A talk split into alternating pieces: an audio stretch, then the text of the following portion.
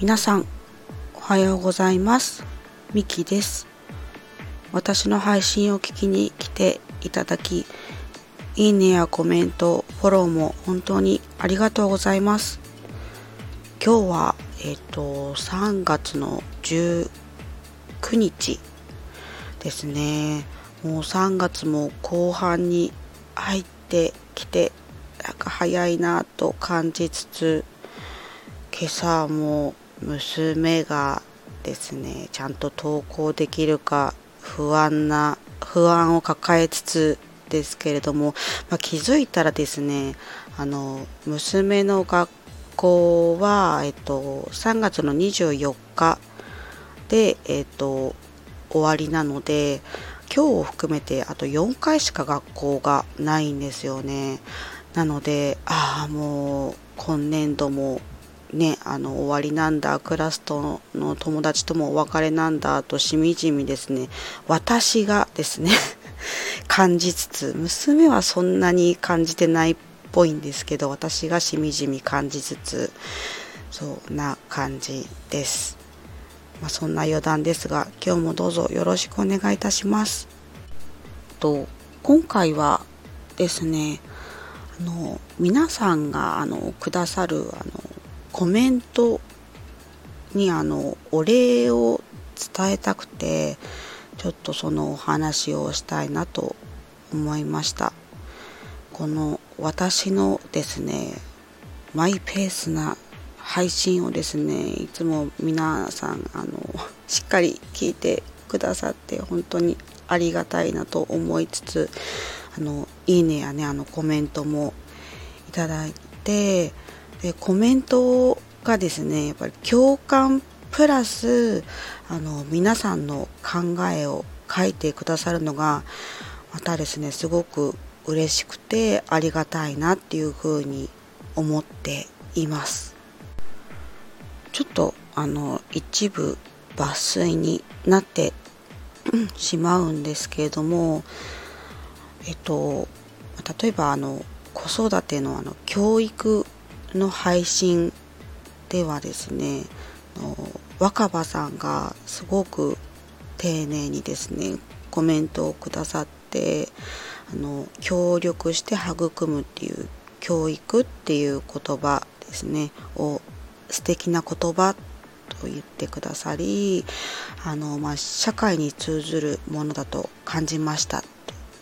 あの言ってくださってああ確かにそうだなっていうふうに私も思って世の中全体がねあの協力しながら育んでいく教育になればいいなっていうふうにあの思いました。若葉さん本当にありがとうございました。とまたあの前々回の配信ですねあのおばあちゃんのあの配信なんですけれども私すごくあの歌を歌って恥ずかしかったんですけれどもあの、まあ、前回の配信でもあのコメントをくださりありがとうございましたって伝えたんですけれども、まあ、子育てパパさんあやもさんそれからですね七丁さんがあのコメントをくださってで、まあ、素敵な配信でしたで素敵な歌でした。また聴かせてくださいっていう風に言ってくださってですねもう私の歌でいいのかっていう 感じなんですけれども、まあ、また機会があればちょっと歌ってみたいかもと思ったりな感じでいます。子育てパパさんあやもさんななちょさんコメントありがとうございました。でまたですね前回の配信ではですねあの過去と現在と未来についてお話ししたんですけれどもそこにですねコメントをくださってですねあのツイッターから聞きに来てくださる菅野さんからあのコメントをいただいて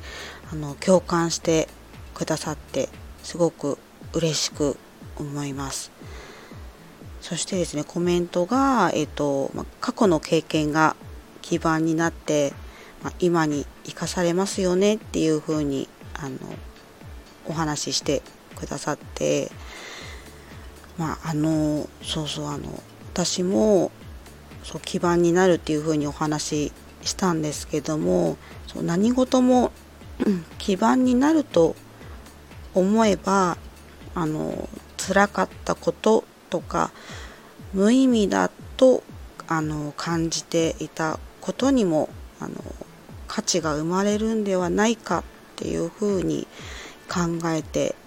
いるのでまあ過去に溺れすぎるのは良くないかもしれないんですけれども、まあ、たまに振り返るのはいいんではないかっていうふうに、まあ、改めて感じました。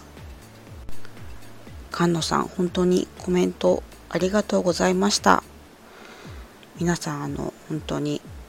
ね素敵なコメントをいつもありがとうございます、